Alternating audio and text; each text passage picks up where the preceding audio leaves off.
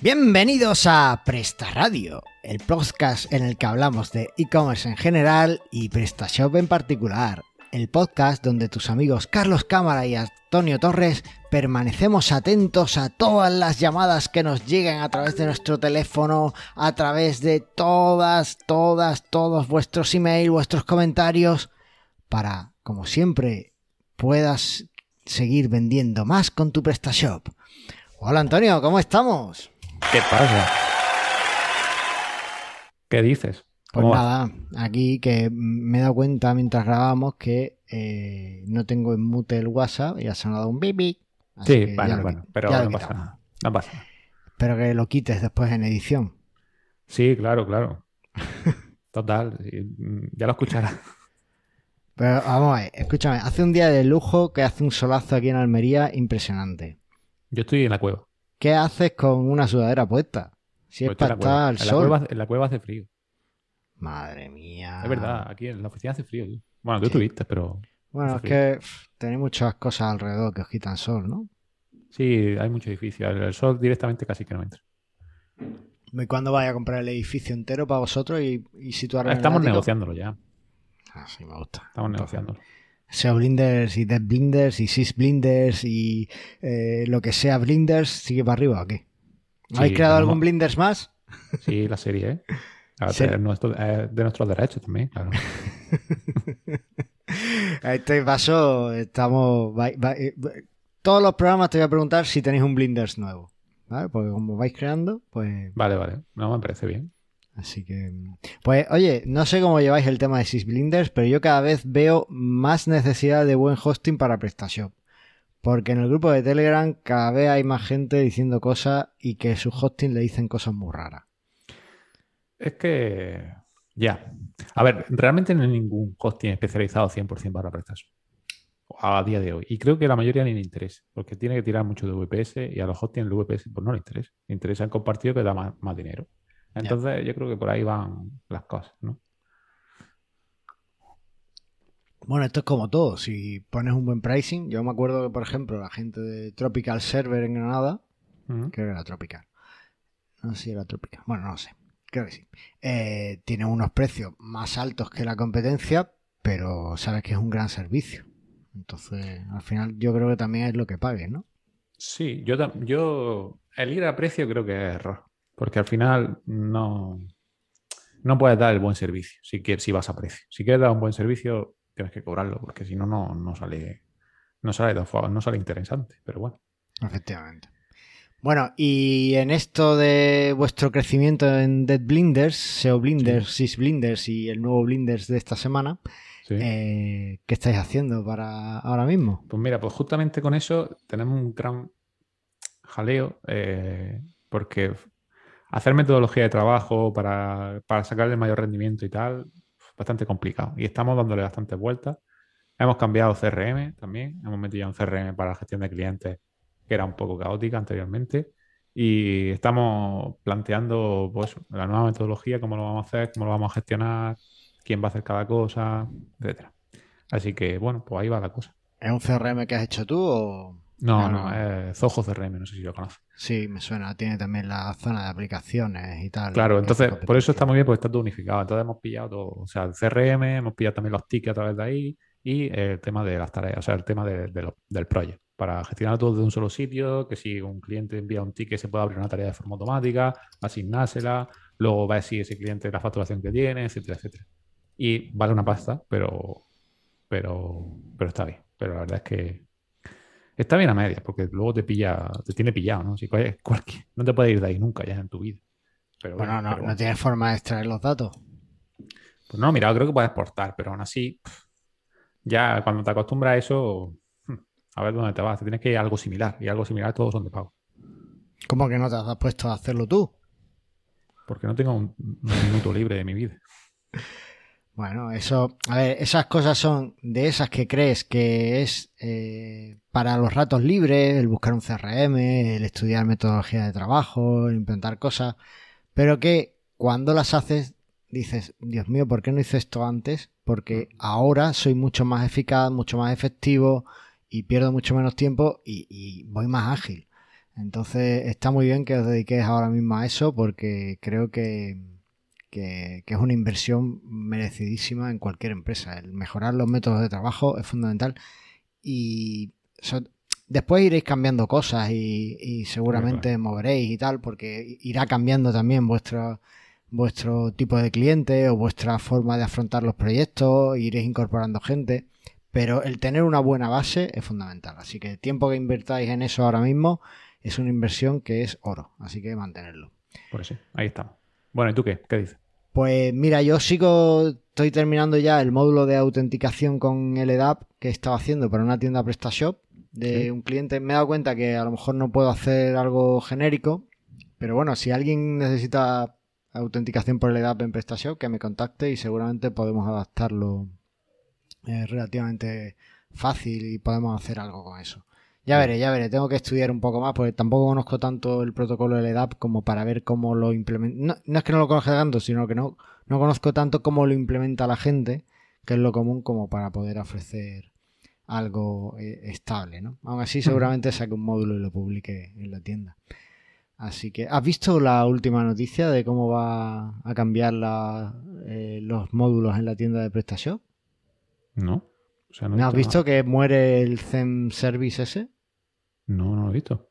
Pues ya la suscripción Zen en junio ya no va a estar disponible. ¿Y ahora qué hay? Va a ser un modelo de suscripción. Va a ser simplemente que tú eh, ya no compras un módulo y tienes la opción de, de suscribirte a él con el Zen o de comprar el paquete Zen, sino que realmente te suscribes a un módulo y se va renovando todos los años. Vale, pero ¿eso es opcional o siempre va a ser así? Eh, por defecto está así, pero lo puedes desactivar. Vale. Pero el Zen era prácticamente eso, ¿no? O sea, tú pagabas por tener soporte durante un año, creo que era, ¿no? Pero opcionalmente pagabas el soporte de un año. Ah, ahora, Ahora, eh, ahora pagas, lo pagas todo. ahora si lo, lo pagas y no, puedes no renovar. Pero es como, eh, pues yo qué sé, como, como hace... Sí, sí, sí. Pero que, que- que es para subir las tarifas, ¿no? Pues creo que sí, porque dice que el primer año de la venta del módulo ahora se va a quedar PrestaShow el 40% y el 60% el desarrollador. Tío, Yo juraría que antes se quedaba un 30, pero ahora parece que se queda un 40. Era un 30 y si le quería importar un 50. Eso es. Pero- Y bueno, Ya- Yo estoy muy cansado con esto. Acabamos de, de terminar una reunión con, con prestador oficial mm, que nos quiere vender VPO. Y le he dicho, pero ¿tú has visto la plantilla que hemos sacado? Dice, pues te puedo vender hosting. pues te puedo vender auditoría de VPO. Digo, mira, que no me va a vender nada. madre mía. A ver, es normal que necesiten dinero. Todos necesitamos dinero. Lo que pasa ah, pero infórmate antes de preguntarme, ¿no? Y no sé. Claro, No sé. y bueno, en fin, no lo sé. Eh, tengo que verlo un poco más y, y sigo ahí en mi, en mi lucha por, por buscar nuevos eh, nuevas formas de monetizar los módulos o de ponerlos a disposición de la gente Ya, de una forma que sea más tiene. justa. Ya casi lo tiene. Ya casi lo tengo, me falta. Te lo digo, pero es, más- trabajo mío que tuyo. Pero ya casi lo tiene. Sí, no sé, a media. Bueno, es igual. Oye, mm, vamos a centrarnos, que queríamos Venga, hacer episodios sí, más cortos y estamos aquí enrollándonos. Venga. vamos. Vamos directamente al tema del día, ¿vale? Venga, dale.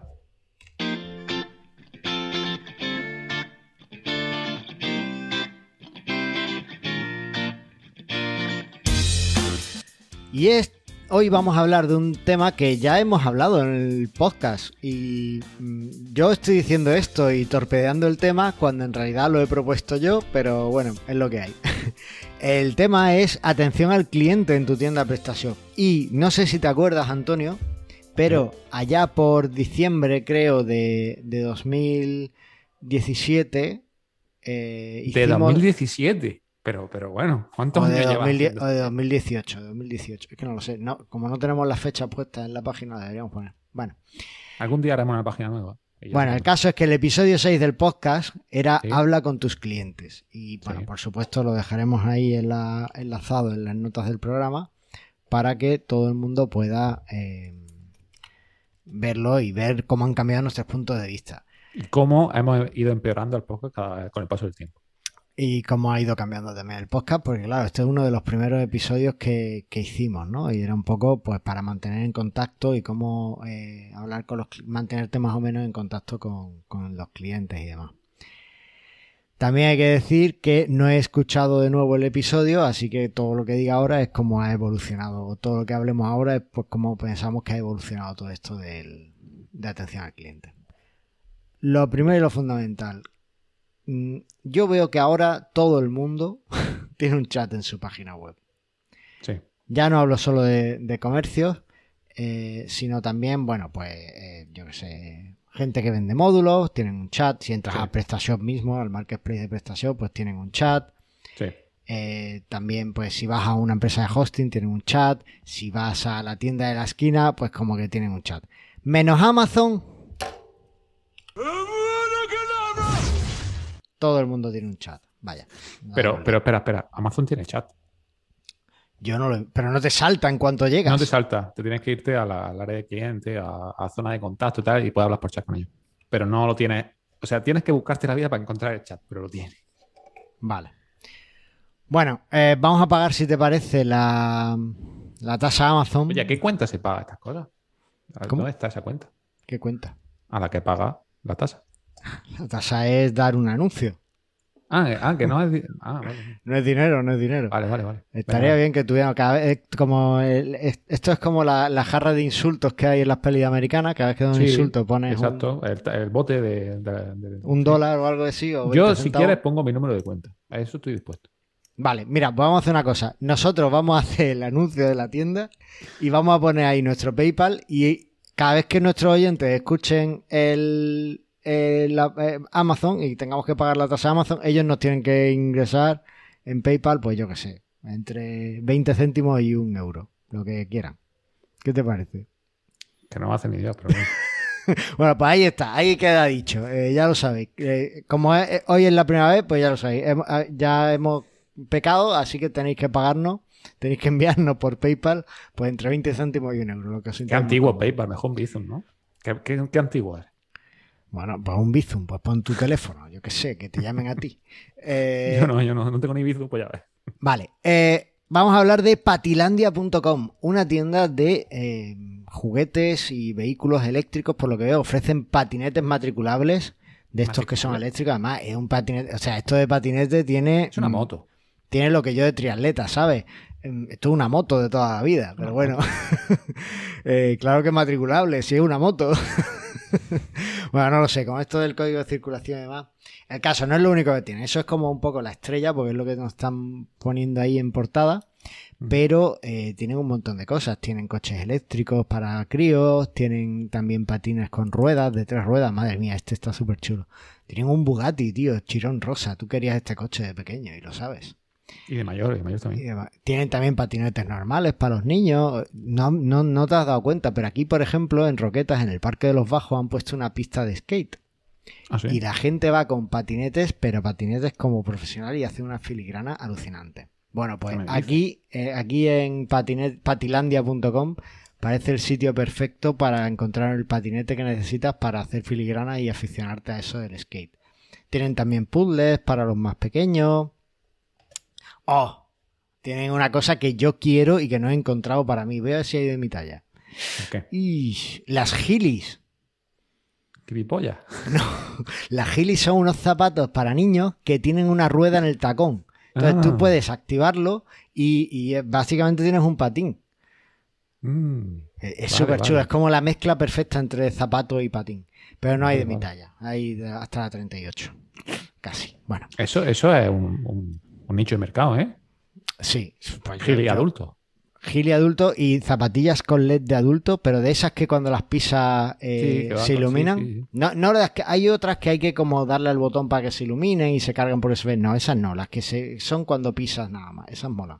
Bueno, el caso sí. es que tienen hoverboard, tienen un montón de cosas muy chulas. Vamos a hacerle un análisis de. eh, Parece bastante responsive. Y bueno, pues ya lo sabéis, patilandia.com. Ahí queda pagado eh, nuestra tasa Amazon de, del día. Volvemos a eh, LC digo, a la atención, Atención al cliente, y eh, los canales que podemos usar. estábamos en el chat. Sí.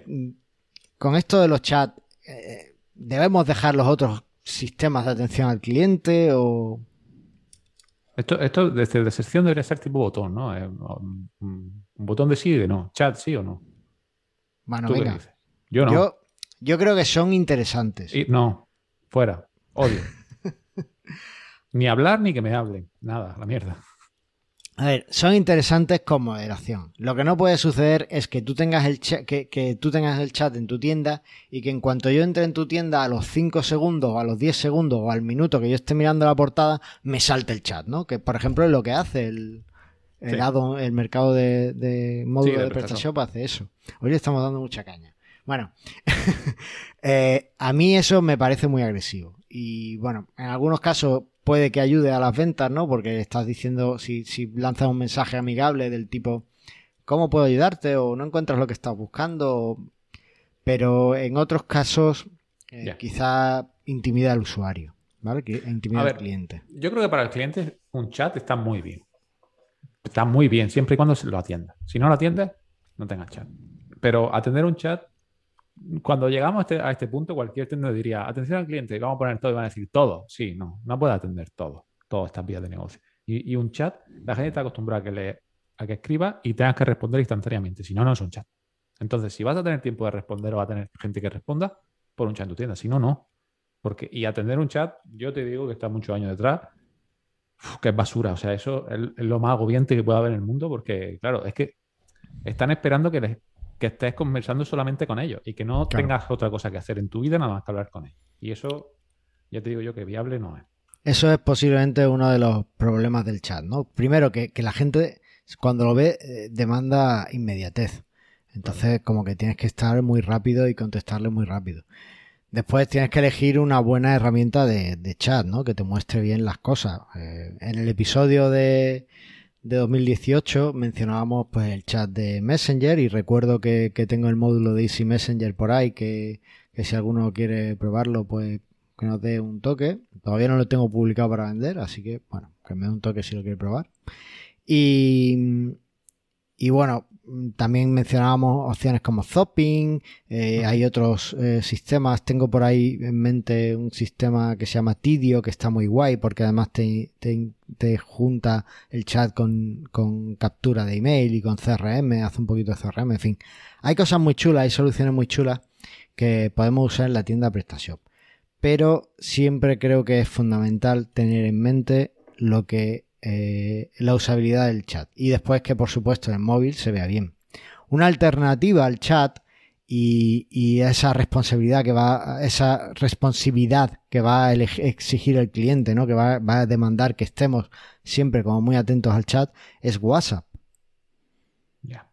La cuenta WhatsApp, te haces una cuenta WhatsApp Business, es parecido al chat realmente, y desde luego yo no lo, no lo implementaría sin tener a mano eh, la opción de escritorio de WhatsApp.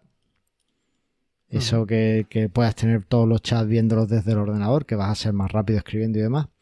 Pero una de las cosas muy chulas que tiene este WhatsApp eh, web es que el teléfono lo llevas siempre contigo y WhatsApp lo sueles tener abierto. Entonces vas a poder suplir como cuando estás fuera o cuando no estás en la oficina propiamente dicho, bueno, pues más o menos lo vas a tener eh, rápidamente accesible. Y también el cliente es una, un sitio, es un chat, es un sistema en el que se encuentra a gusto porque lo usa a diario. Eh, no, no, podemos negar la implantación enorme que tiene WhatsApp en, entre nuestros clientes, ¿no?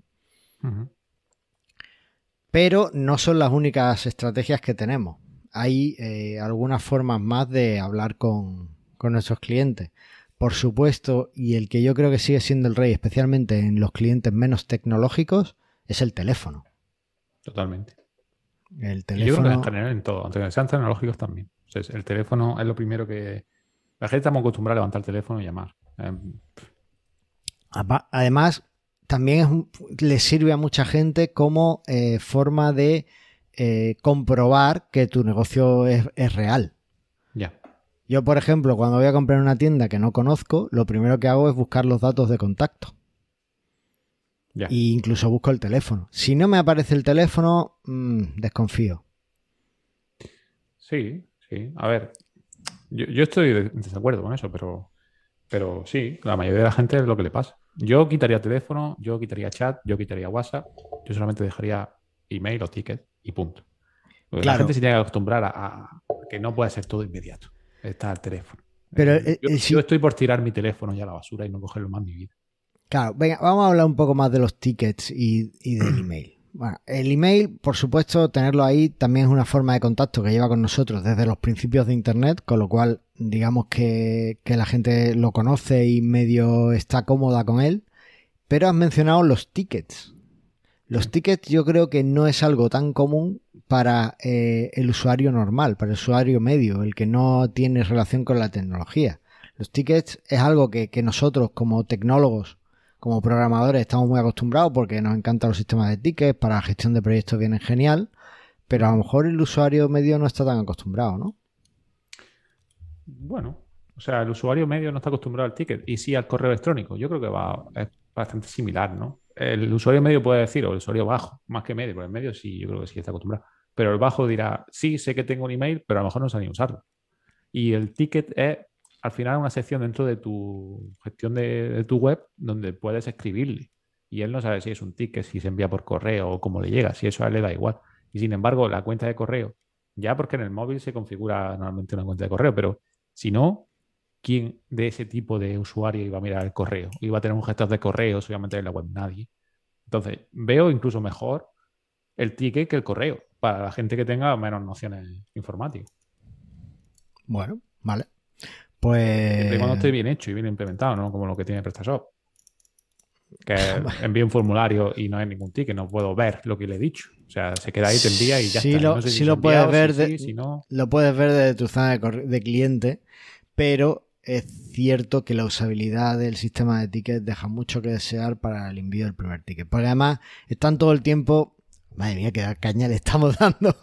Hoy deberíamos haber titulado el programa mm, Problemas que le vemos al marketplace de prestación. Bueno. Eh, es una buena idea, lo vamos a hacer para. Venga, vale. Lo digo en serio, ¿eh? Vamos, a hacerlo, ¿eh? Apúntalo. Eh, el caso.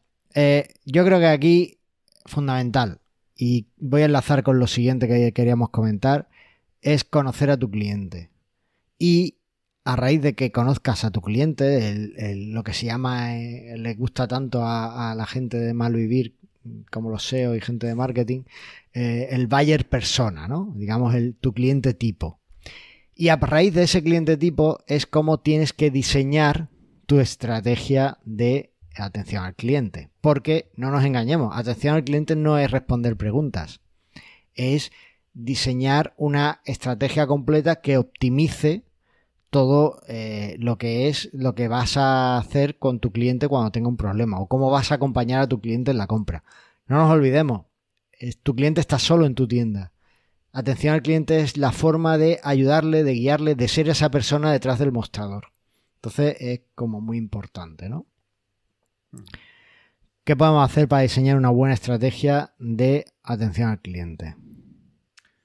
Bueno, pues tenemos la verdad que no se piensa nunca, y lo que digo siempre dice, vamos a ponerlo todo sin plantear una estrategia y sin saber qué recursos tenemos en nuestra empresa para poder hacerlo. Y por ello hay que responder por ciertas preguntas, ¿no? Para decir, ¿cómo lo voy a hacer? Lo primero es, ¿quién va a atender el cliente? ¿Vas a tener un empleado? ¿Vas a ser tú? ¿Ese empleado que tienes sabe del negocio? ¿Sabe del producto que vende? ¿Sabe suficientemente como para asesorar? ¿No? Mira, yo una de las cosas que, más me, gusta de mis clientes, de, a los que les llevo el mantenimiento de las tiendas, es que conocen a su, conocen su producto al detalle. Entonces, cuando yo tengo que comprar algo, me voy a uno de ellos y le pregunto, oye, esto, mm, por ejemplo, un pienso para perros, pues me voy y le pregunto, oye, ¿qué pienso es el que está bien? O este pienso que te parece. Y entonces me cuenta realmente los pormenores del producto. Mm. Eh, eso es fundamental en la atención al cliente. Es que, si no lo tiene eso, no me vale para nada la atención al cliente, porque es lo mismo que si yo busco en Google y me sale un post hablándome sobre ese tema. Lo que quiero es un experto de verdad que me recomiende, me asesore bien. Y volviendo a la marketplace de PrestaShop, me estoy acordando de una anécdota que ya conté en este podcast de cuando estuve buscando el módulo de autoactualización, que bueno, pues la versión ya, si lo quieres instalar para la versión 1.6, por ejemplo, ahora, no lo tienes instalado en una versión 1.6 que quieras pasar a 1.7, ahora mismo no puedes, porque no hay forma de encontrarlo. Sí, está en el GitHub. Está en GitHub, pero fui a la tienda de PrestaShop de addons, creo que llegué a encontrarlo, pero no había forma de descargarlo. Y le pregunté la atención al cliente y en vez de decirme, no, mira, tienes que irte aquí, aquí es donde está, no me, me dijeron que no se podía y punto. Esa persona no conocía realmente el producto. Ya. No, porque no le interesa que, te descargue gratuito. Te habrá dado. yo te hubiese dado una alternativa a la de pago. Y punto. También podía ser, pero no A mí te digo que tú no puedes subir módulos gratuitos al lado donde PrestaShop si no paga el partner de 3.000 euros. Entonces, a lo mejor ellos nos han pagado su propio partner y por eso no podían subirlo. Bien, apunta, todo esto apúntalo para el episodio ese que vamos a hacer de qué vemos mal en la tienda de PrestaShop. Bueno, eh, el caso que tiene que ser, tenemos que ver quién va a atender a ese cliente. Si, por ejemplo, decides hacerlo tú, porque realmente tú eres el que mejor conoce tu producto, mm, ten en cuenta que eso te va a quitar un tiempo de hacer otras gestiones y otras cosas, o que vas a ser interrumpido constantemente, porque la atención al cliente no es algo que puedas programar en algunos casos, en otros sí, pero dependiendo de cómo la hagas, o también puedes hacer tu estrategia en función de eso, ¿no? ¿Vas a tener un horario así tipo chat y con teléfono, o vas a hacerlo eh, digamos, en unas horas determinadas, pues, por ejemplo, a las 3 de la madrugada. Mi perro el otro día me levantó a las 3 de la madrugada. Eh, a las 3 de la madrugada, cuando te despierta el perro, vas a ponerte a, mm, escribir chats, o sea, a atender tickets, y entonces, bueno, pues lo, lo ahí y solo vas a tener el método de tickets, email o... ¿Cómo, cómo vas a hacerlo? Entonces, todo eso es súper importante, que definas quién lo va a hacer por supuesto, la formación, ya lo hemos mencionado. Y eh, tendrás que destinar recursos para eso. Dentro de esa planificación, pues tienes que decir, bueno, pues mira, de 8 a, de 9 a 12 voy a tener una persona que, además de hacer las cosas que haga, pues va a estar haciendo atención al cliente, o voy a hacerlo yo, o lo que sea, ¿no? Digamos que eh, no, no, a lo mejor no necesitas hacer un plan completo de todo, pero sí deberías plantearte todo este tipo de cosas de preguntas para, tener una buena estrategia. También depende del volumen de atención al cliente que requiera. Claro. ¿Qué horario vas a poner? 24 horas. Puedes hacerlo 24 horas y te van a llegar pedidos. Porque yo veo tiendas de algunos de mis clientes que en cuando le entras pedidos a las 3 de la mañana y dices, pero vamos, ¿qué haces comprando un juguete o, el pienso del perro? Los niños. A 3 de la mañana, no sé. bueno, a mí es. cuando me despierta el perro, pero. Pero ya, como ya ha pasado de que no te despiertan los niños, ahora te tiene un perro para que te despierte el perro. Bien pensado, bien pensado. yo creo que me despierte alguien, porque ahora me despierta un perro. Claro, eso, ese, es el tema. Y bueno, eh, también tienes que tener, no solo en la parte de formación eh, es necesaria, ¿no? Para que la persona que atienda al cliente sepa mm, de qué, de qué va el producto, sino que además ¿quién se hace responsable de lo que le digas al cliente? Eh, ¿O qué tipo de responsabilidad le vas a dar? Tienes que tener cuidado porque en función de lo que vendas, por ejemplo, en patilandia.com, si ahora yo entro y le pregunto atención al cliente, mm, oye, para este patinete eléctrico con sillín tan chulo que en realidad es una moto, pero lo llamo patinete, eh, matriculable, necesito carnet, y el de Patilandia me dice que no, pues posiblemente creo recordar que ahora mismo estaría mintiendo o estaría diciéndome algo que no es verdad, porque por eh, las últimas regulaciones, pues tú para llevar un patinete eléctrico necesitas hasta cierta velocidad, necesitas un carnet. Entonces, claro, ¿cómo, no vas a pagar al Estado por algo nuevo que se han inventado? Ellos dirán, a ver, me tendrás que pagar, ¿no? ¿Cómo lo hacen? Gratis no puede ser. Pues ese tipo de cosas, pues hay que saber un poco la responsabilidad que tienes y demás, ¿no? Y finalmente también, súper importante, hasta dónde estamos dispuestos en la tienda a llegar para que el cliente tenga la razón. ¿Hasta dónde va a tener la razón el cliente? ¿No? Eso que se dice del cliente siempre tiene razón. Sí, pero si me dice que yo sé que le he enviado un producto que estaba en perfectas condiciones y me muestra una foto que se ve claramente que ha sido él que al meter el cuchillo en el paquete lo ha rajado, mmm, ¿Hasta dónde le llegó la devolución? ¿Se lo devuelvo o no? Es un poco también eh, algo que quizá habría que, plantearse, ¿no? Sí. Sí, pero bueno, ya no es por atención al cliente, ya en general, eso sí. ¿Por qué todo el mundo le gusta comprar en Amazon? Porque te lo devuelven sin mirarlo. Efectivamente. pero es un problema para el comercial. Efectivamente, pero bueno, hay que saber un poco hasta qué punto eh, vamos a llegar, ¿no? Yo tengo clientes que no les importa hasta cierto punto eh, hacerles las devoluciones al cliente, aunque saben positivamente que todo estaba bien, pero mm, la primera devolución a lo mejor no tienen tantos problemas, pero después sí se pone un poquito más, más serio. Eh, finalmente, ¿cómo procesamos una incidencia? Bueno, pues tenemos varios puntos, ¿no? Lo primero, escucha y identifica el problema. A ver qué te está contando. No, o sea, eso también hay muchos problemas que normalmente no te dejan eh, que le explique el problema, porque ya te está, no, no, escúchame, entiende lo que te estoy diciendo y luego ya sigue con los siguientes pasos. Efectivamente. Eh, una vez que le has dado los pasos para solucionarlo, o una solución completa, pues mm, a mí, por ejemplo, con mis módulos, cada vez que llega un problema, pues me gusta agradecer que la confianza de haber comprado el módulo. Entonces, a lo mejor, pues un pequeño agradecimiento por usar tus servicios, por comprar tus productos y demás, pues es una buena idea. Súper importante, asegurarse que la solución, el cliente está conforme con la solución del problema. Y hasta, un cierto límite. ah, bueno, claro. Que puede ser que te diga, sí, es que no lo he probado, y luego, todavía no, pues ya lo cierras. O sea, no va a estar toda la vida detrás del cliente a ver si ha probado tu solución o no. Y dentro de todo este proceso, creo fundamental el ir identificando los motivos de queja o las preguntas que hay más habituales en tu, de tu tienda. Para poder hacer un pequeño manual de atención al cliente para tenerlo ahí por si en algún momento pues, necesitas que otra persona gestione todo el tema de atención al cliente. Entonces yo, yo no lo haría solo la atención al cliente como algo más o menos pasivo en el que esperas a que el cliente te, te consulte, sino que con esas consultas iría creando una pequeña, un pequeño manual para o bien actualizar la descripción de los productos o una parte de preguntas frecuentes, o bien eh, tenerlo apuntado de forma interna para que la persona de atención al cliente que esté, y así no dependa tanto de ti, pueda procesar todas esas incidencias. Claro. O sea, al final una base de conocimiento con automatizar los procesos es lo que te puede hacer escalar más rápido tu negocio. Entonces, si hay algo que se repite mucho, intenta automatizarlo, escribiéndolo, haciendo un vídeo, lo que sea, pero para que no te lleve tiempo en responder o en, resolver esa duda. Efectivamente. Así que yo creo que con esto podemos tener una atención al cliente, pues más o menos eh, certera y que, esté, esté pensada para ser sostenible, ¿no? Que también es uno de los problemas. Eh, no, somos una gran empresa, al final somos eh, pequeños comerciantes, en el mejor de los casos tendremos a un empleado, en el peor estamos solos ante nuestra tienda y cuanto más optimicemos procesos, pues mejor podremos crecer y, más efectivos podremos ser, ¿no? Totalmente. Así que, ¿qué te parece si escuchamos el tip de Nacho a ver qué nos cuenta esta semana? Venga, vale.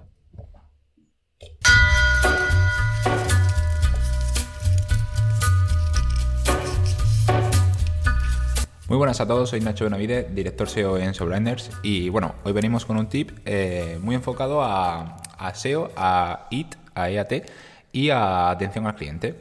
¿Vale? Hay, según qué bloques repartidos por la página web, en los que la empresa tiene contacto directo con, habla con los clientes, ¿no? Y eso pues queda reflejado. Esta, esta, esta, comunicación es muy importante que denote eh, que detrás de la web quien está contestando eh, es profesional, ¿vale? Es decir, es profesional, no tiene por qué ser, imagínate si estamos en una farmacia, no tiene por qué ser el médico contestando a las opiniones de, de todos los clientes, pero sí que de alguna manera el servicio de atención al cliente debería estar como especializado ¿no? en, en que sepa de lo que está hablando hay que tener en cuenta siempre el escenario, ¿no? Hay que tener siempre en cuenta que, oye, pues si estamos hablando de algo que te puede afectar a, tu salud o a tu vida, pues de alguna manera hay que tener especial cuidado. Entonces, uno de los bloques interesantísimos para este tipo de comunicación, al final son las preguntas y las respuestas en las fichas de producto. ¿Por qué? Porque las fichas de producto, en general en las tiendas, son la tipología de páginas más numerosas. Entonces, eh, si, las fichas de producto eh, las conseguimos eh, contestar por personas expertas en la materia y eso de alguna manera queda reflejado tanto visualmente como para Google, le dará un plus de expertise a toda nuestra ficha, por lo que obviamente eh, aumentará nuestro ranking. Entonces, lo dicho, nosotros, bueno, ya nosotros en The Blind sacaremos que ya veréis eh, un módulo conectado al del quiénes somos en el que eh, se, pueden hacer preguntas por los usuarios y luego se pueden hacer respuestas tanto por los propios usuarios como personas del equipo de la empresa y cuando contesta una persona del equipo de la empresa de alguna manera se queda destacado. ¿no? Pues te dice el nombre de la persona, te dice qué cargo conlleva en la empresa, te dice cuándo lo ha hecho, etc. etc. Así que nada, o sea, nuestra recomendación es que os curráis bien siempre las preguntas y las respuestas en fichas de producto. Puede ser muy laborioso, pero haciéndolo bien realmente fidelizaréis al cliente y le gustará Google. Un saludo. Bueno, como siempre, desde Dev Blinders, muy certeros, así que nada que añadir. Este episodio es el primero de la dictadura de Antonio, en la que no va a haber comentarios. En cualquier caso, os agradecemos muchísimo los comentarios que nos llegáis en iVoox y vamos a intentar responderlos uno a uno a mano. Me tocará responderlos a mano. ¿Qué vamos a hacer? No quiere que. Ya, ¿qué, vamos a hacer? O sea, antes no se respondía, solamente se leía, ahora vais a tener respuesta. Bueno, no, los leíamos y respondíamos aquí. No se respondía en la en iVoox, propiamente. Bueno. el caso, que aunque no los leamos por aquí, nos siguen encantando, los seguimos leyendo y os vamos a ir contestando uno a uno. Así que por favor, Dejadnos comentarios en iVoox, en YouTube, en la página web del podcast, que es prestarradio.com, o eh, en Apple Podcast no lo suelo mirar porque ahí ya sí que no ha escrito nunca nadie. o dejarnos comentarios en Telegram, en el grupo de Telegram de Prestarradio, que tenéis el enlace en la página web, en prestarradio.com tenéis el enlace, supongo que será t.me barra prestarradio. Así, sí, sí, lo creaste tú, así que si no es ese, pues échate las culpas, tío. es que no lo sé, no lo sé es. Bueno, eh, así que nada, eh, eso, eso es todo. Esperamos que habléis con vuestros clientes porque aquí en Presta Radio lo único que queremos es que vendas más.